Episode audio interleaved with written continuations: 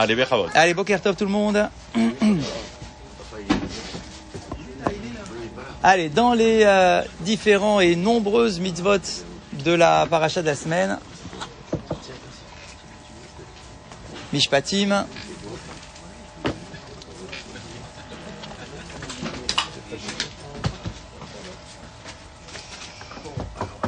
on trouve le verset suivant. Kol almana veyatom lote anun. Toute veuve, toute veuve et tout orphelin, vous avez l'interdiction de les faire souffrir. Faire souffrir une veuve, faire souffrir un orphelin. Et la suite dit, Ki parce que sache que s'ils se tournent vers moi, c'est Dieu qui parle, pour crier de douleur de ce que les gens leur font. Shamoa ishma tsarakato. J'écouterai leurs cris. Dans le sens j'écouterai leurs cris et j'interviendrai pour les venger et pour prendre leur défense. Sur ce verset-là, Nachmanide écrit ve'almana, qu'est-ce qui passe dans la tête d'un homme qui se permet de faire souffrir une veuve ou un orphelin. Qu'est-ce qui te permet de le faire pour une veuve et un orphelin et qui t'empêche de le faire avec quelqu'un qui n'est pas veuve et qui n'est pas orphelin? C'est quoi la différence? Pourquoi c'est Dafka une veuve, Dafka un orphelin que tu vas maltraiter? Il a pas pour se consoler. Pour parler. le Ramban dit, parce que celui, ce, ce traître, qui se permet de faire du mal à une veuve ou à un orphelin, qu'est-ce qu'il se dit dans sa tête? Pourquoi est-ce qu'il les attaque à eux?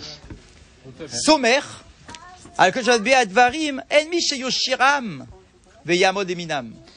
Parce qu'il se dit, c'est une veuve, elle n'a pas de mari, pas de défense, personne qui va se lever pour m'en mettre une, et donc du coup je peux y aller.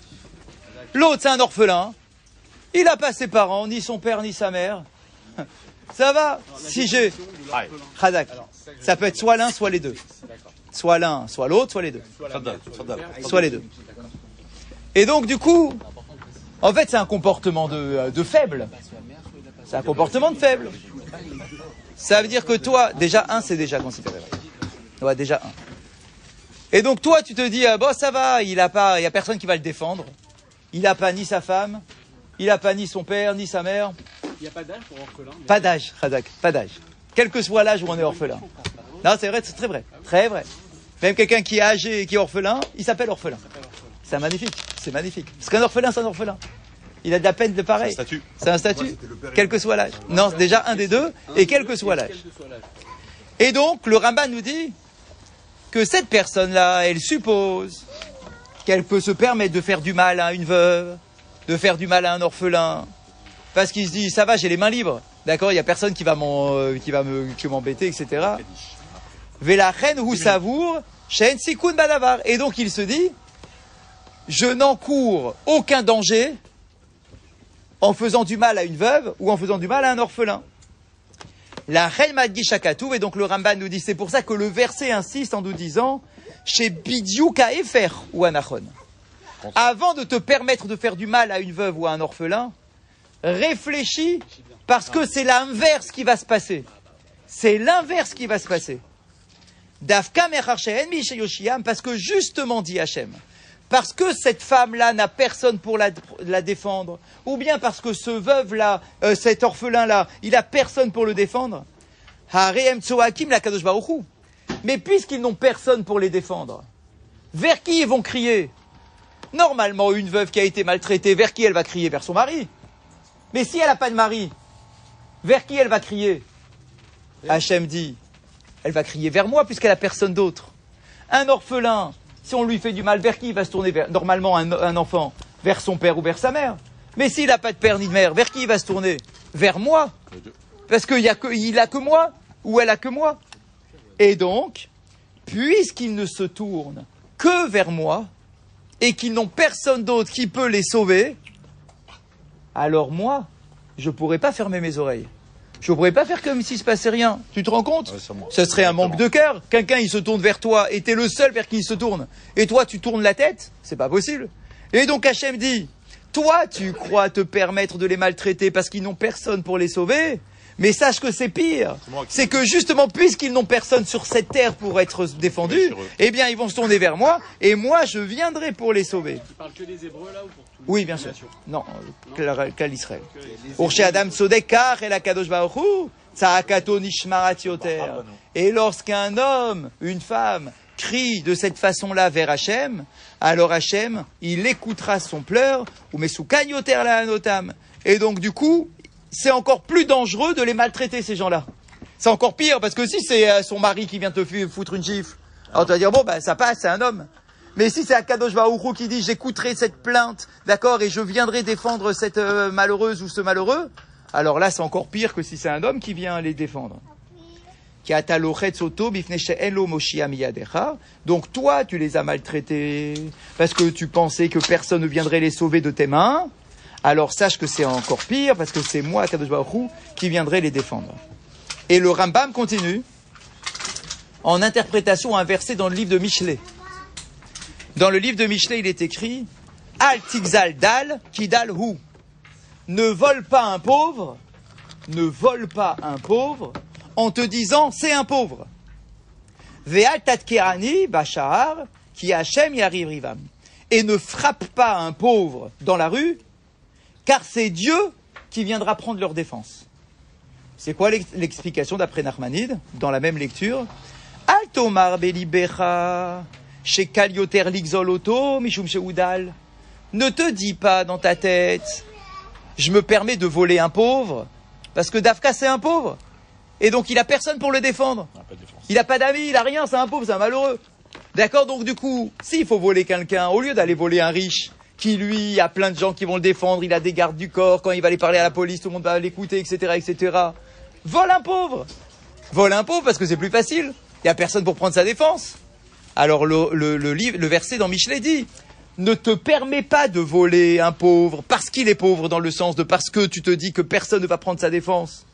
Parce qu'en réalité, c'est moi qui va venir pour le, euh, pour le défendre. C'est dingue, ça veut dire que c'est dans, dans, dans toute la vie, de manière générale, Dieu, il, agit par des, envoyés, des émissaires. Exact. Et, là, c'est Annie, c'est moi. C'est moi, je ne supporte pas, je ne supporte pas l'injustice à ce point-là. Déjà, c'est un pauvre. Déjà, c'est une veuve. Déjà, c'est un orphelin. Et toi, tu profites de leur statut de pauvre orphelin, etc., d'accord, pour venir les frapper Hachem dit, attends, ça, t'es pas un homme, t'es pas un homme. Ça ne dédouane pas l'orphelin, il ne faut pas qu'il vole. Ah non, ça c'est certain. C'est certain. Mais si toi, tu voles un orphelin ou un pauvre, etc., tu prends double, double pas. D'accord Parce que c'est Hachem qui viendra le défendre. Le Rav Pinkus. Ah oui, très bien, très connu. Très connu, Qui a beaucoup écrit. Si, si. Tu connais, Benjamin? Bien sûr, évidemment. Ah. Non, Pinkus. Il a écrit beaucoup de livres sur le moussard, sur les, les drachot, etc. Un grand Rav. Malheureusement, qui est décédé très jeune. Mais il est décédé. Il a écrit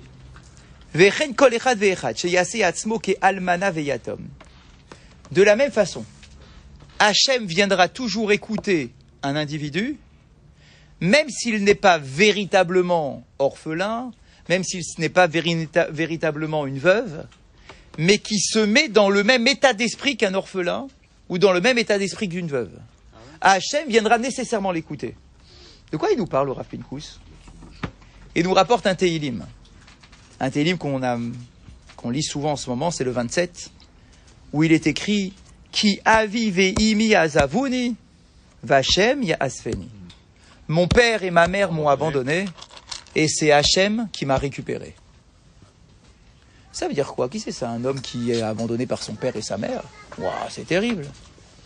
Il nous dit quelqu'un qui effectivement avait l'habitude de mettre toute sa toute sa foi, toute sa confiance en un homme ou en une femme, ou bien en un grand, euh, euh, dirigeant, ou un grand médecin, ou un grand banquier, et que c'est sur eux que tu as, fondé toutes tes espérances dans ta vie, il y a toujours un moment où tout cela, il t'abandonne. Tous tes repères, ils t'abandonnent. Toi, tu as l'impression que tu as bien construit ta vie et que tu as, cerclé, d'accord, tous les dangers autour de toi et que tu as mis un bon avocat, un bon médecin, un bon banquier, un bon machin, etc. il y a toujours un moment où tu te retrouves seul face à ta propre vie. Et là, cet homme-là, il dit Hachem, Aviv et Imi Azavouni, ceux que je considérais comme étant mon père et ma mère, c'est-à-dire mes piliers dans ma vie, mes protecteurs, mes, mes etc. Ils m'ont tous lâché. Alors qui c'est qui vient me sauver maintenant? Hachem Yazvouni, Yazveni. Il n'y a que Akadosh Baruch qui vient pour me récupérer, pour me rattraper dans, dans, mes, dans, dans, la vie dans laquelle je, je suis. Et donc quelqu'un qui se met dans cette situation. Alors sache que si tu te mets comme un orphelin, comme une veuve, c'est-à-dire que tu n'as personne qui vient prendre ta défense, et que tu te tournes directement vers Akadosh Baruch alors sache que Hachem, il t'écoutera. Hachem, il ne peut pas fermer ses oreilles devant quelqu'un qui se tourne exclusivement vers lui. Et il rapporte cet enseignement très connu dans la Gemara de Megillah, on se rapproche bientôt de Purim, avec le mois de Hadar 1 qui va commencer. On nous dit comme ça que Esther, vous savez, dans le psaume qu'on récite le soir de Purim, il y a un Teilim qu'on récite. Et ce Teilim, on l'attribue à Esther. Le Teilim, on l'attribue à Esther. On considère que, même si c'est David Ameller qui a écrit les Teilim. Razak, on considère que c'est une prophétie que l'on attribue à Esther. Pourquoi? Alors le verset est le suivant, le verset numéro 22. Il est écrit que Esther, au début, ses prières, elles n'étaient pas exaucées. Ça coinçait, ça marchait pas. Et elle se pose elle-même la question de savoir, mais pourquoi est-ce que mes prières, elles fonctionnent pas? Et le l'Agmara, là-bas, dans Megillah, dit que dans sa réflexion, elle en arrive à dire, c'est très certainement parce que j'ai considéré Aman, mon ennemi euh, juré du peuple d'Israël, c'est très certainement parce que je le considérais comme un chien. J'aurais pas dû le considérer comme un chien. Et juste après, elle dit j'aurais dû le considérer comme un lion. Et quand elle a considéré comme un lion, elle a été exaucée. Alors, c'est quoi ce truc de chien et le lion? D'où est-ce qu'on voit que Esther elle a considéré Aman comme un chien et qu'ensuite elle a considéré comme un lion? Dans la Megillah, il n'y a, pas d'allusion à ça. Dans la Megillah, euh, il n'y a aucun moment un chien, il n'y a aucun moment un lion. D'accord? C'est quoi ce truc-là? En fait, c'est dans le Teilim. Dans Teilim numéro 22, qui est le Teilim de, de, de Purim, il est écrit comme ça. Donc attribué à Esther. Hatzila mecherev nafshi. Elle se tourne vers Dieu en disant Dieu, je t'en prie, sauve mon âme du glaive de mes ennemis. En parlant de Haman et de tous les ennemis. C'est au féminin Dans le Télim ou c'est... N- euh, non, pourquoi Non, je demande. Sauve-moi, Attila, non, Attila, c'est plutôt une sorte de je t'en prie. D'accord. s'il te plaît. Là. Miyad Kelev, de la main d'un chien, sauve-moi. Et donc, puisqu'on attribue ce Teilim à Esther, au moment où elle est face à Haman, etc., ça veut dire qu'en réalité, ce qu'elle dit ici, sauve-moi de la main d'un chien, Pour Aman. le chien, c'est, elle se dit, j'ai considéré Haman comme un chien. Est-ce que c'est Et pas attends une seconde. Bien sûr, bien sûr, c'est une insulte. mais, mais pas du tout dans la considération. Ah bah forcément, quand tu es devant un ennemi, c'est pas dans la considération. hein. Non, mais dire, C'est pas dans la quand considération. On parle de la considération, c'est-à-dire qu'en réalité, je le considère comme un vrai ennemi, comme un lion, mais je l'appelle le chien parce que j'ai envie de l'insulter. Alors, Razak, d'accord Très bien. Donc au début, elle dit c'est un chien. Est- C'est un chien. c'est un chien. Et le pasouk qui suit, là-bas, il est écrit Oshireni mi piarier. Sauve-moi, délivre-moi de la bouche d'un lion. Hein Pourquoi tu l'as appelé un chien tout à l'heure et maintenant tu l'appelles un lion Ah, Et on nous dit que quand elle a dit ça. Hachem l'a exaucé et il est intervenu et il a renversé le truc. Attends une seconde. Les commentateurs posent la question, ils disent la chose suivante. Quand tu considères ton ennemi comme un chien, un chien, dans ta tête, tu te dis toujours, il y a un moyen de s'en sortir. Quand tu es face de, devant un chien, dans une rue, noire, tu as un chien devant toi, hein, qui fait un peu peur, tu as toujours dans ta tête, bon, si Dieu me sauve pas, c'est bon. Je peux prendre ma chaussure, je vais lui jeter à la figure, je vais prendre un truc, je vais lui envoyer à la tête, d'accord, etc. Tu peux toujours monter un scénario devant un chien où tu peux t'en sortir. Quand un homme se dit je peux m'en sortir autrement que par l'intervention divine, alors Dieu dit Ah, t'as une solution Je t'en prie, j'interviens pas. T'as des solutions Je t'en prie. Mais devant un lion, personne se dit j'ai une solution pour m'en sortir quand t'es devant un lion. Quand t'es devant un lion, tu meurs, point final. Sauf si la seule- le seul secours que tu peux avoir, c'est pas ta chaussure que tu vas envoyer à la figure, d'accord? C'est Akadosh Baruchou. Donc quand tu considères ton ennemi comme un lion et que tu n'as aucune solution pour t'en sortir, alors Hachem, il te dit ah si tu viens m'appeler à moi exclusivement et que tu n'as aucune route de secours, alors dans ce cas-là je peux intervenir. Eh bien, c'est pour ça que Esther, quand elle a considéré Haman comme un chien, Hachem dit, ok, si tu penses que tu peux t'en sortir autrement, je t'en prie, je te laisse faire.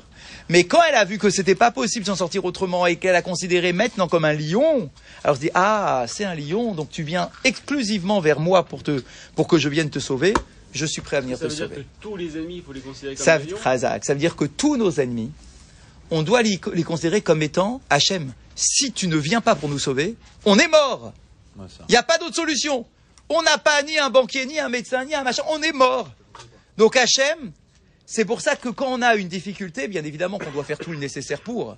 Mais quelque part, on doit savoir que au-delà de nos médecins, banquiers, etc., que le seul qui peut nous sauver, c'est exclusivement Akadosh Baruch Hu. Si tu considères ton épreuve comme étant une épreuve dans laquelle tu dois t'en remettre à 100% à Hachem, alors Hachem dit, ok, bah c'est comme la veuve. La veuve, elle n'a pas ni un mari, ni machin pour l'aider, elle a rien, elle a personne. Ah, alors elle se tourne vers moi. Quand quelqu'un se tourne vers moi exclusivement, je viens le sauver. Je ne l'abandonne pas. Et c'est pour ça qu'on nous dit, là dans la période qu'on vit, Toujours on se dit bon, on va s'en sortir parce qu'on a tel pays qui va nous aider, on a une bonne armée, on a un machin, etc. Mais regarde, tu peux avoir la meilleure armée, tu peux avoir les meilleurs moyens de défense, les meilleurs ordinateurs pour te protéger de toute intrusion, etc., etc. Et regarde ce qui peut arriver. Ça veut dire qu'en réalité, tu dois faire tout le nécessaire, mais n'oublie pas que à travers tout ce que tu fais, n'oublie pas de t'en remettre exclusivement entre les mains d'Akadosh Baruch. C'est notre seule sauvegarde. Et c'est ça qu'on apprend. Si tu es comme une veuve, comme un orphelin, alors moi je peux venir te sauver. Mais si tu penses que tu es quelqu'un de fort, ok, alors je t'en prie, débrouille-toi. Je viendrai plus tard. Souvent dans nos prières, on, on- on- on- on peut penser à, à- à des plans déjà. C'est-à-dire qu'on dit Hachem, sors-moi de là. Exactement, mais alors qu'en réalité- passer Par là, par là. Maintenant, Alors qu'en soit tu remets réalité, euh, Radak, Soit, soit tu commences pas à intervenir auprès d'Hachem en disant voilà, je te conseille de faire comme ça pour m'aider. exactement, Non. il faut s'en remettre exclusivement. Et on, on fait des plans. À la fin du jour. Ouais. Parce que nous, on dit souvent, enfin, faut d'abord faire un petit effort. Bien sûr. on nous aidera. Mais en fait, l'effort qu'on qu'on fait, il ne vient pas pour nous faire croire que c'est grâce à nos efforts qu'on gagne. L'effort, c'est juste pour habiller l'événement. Tu habilles l'événement par un effort. Il faut faire le nécessaire. Mais en réalité, dans ton cœur, dans ta tête, tu dois te dire, ok, j'ai fait un effort, j'ai ouvert ma boutique. C'est pas moi. Mais je sais pertinemment que ma parnassa, c'est à Kadosh Baruch. Ah ouais. Parce qu'il y a d'autres gens qui font le même effort et qui n'ont pas la même réussite. Donc oui, je fais un effort, parce qu'il faut habiller le miracle dans de- du matériel, mais en réalité, il faut savoir que ce n'est que l'intervention d'Akadosh Baruch. On va rentrer dans des calculs. À la fin du jour, avant de vous laisser filer, on a dit hier, on a dit hier, j'ai un aliment dans les mains, j'ai fait une bracha, et avant de le manger, tac, il est tombé par terre. Il s'est sali, c'est mort, je peux plus récupérer ma fraise, elle est morte dans la boue, etc. D'accord, je peux plus la manger. Et il n'y en a pas d'autre devant moi. Alors on a dit hier, c'est une bracha levatala. J'ai perdu la bracha. perdu. Ok. Mais, nos maîtres nous disent, il y a quand même une euh, petite Porte de sortie. porte de sortie, mais petite. hein. C'est que quand on fait une bracha levatala, il faut enchaîner ma phrase par Baruch Shem Kevod Malchuto Leolam. Ah. Pour montrer que le nom de Dieu que tu as utilisé pour rien, tu l'as pas jeté de ta bouche, jeté à la poubelle.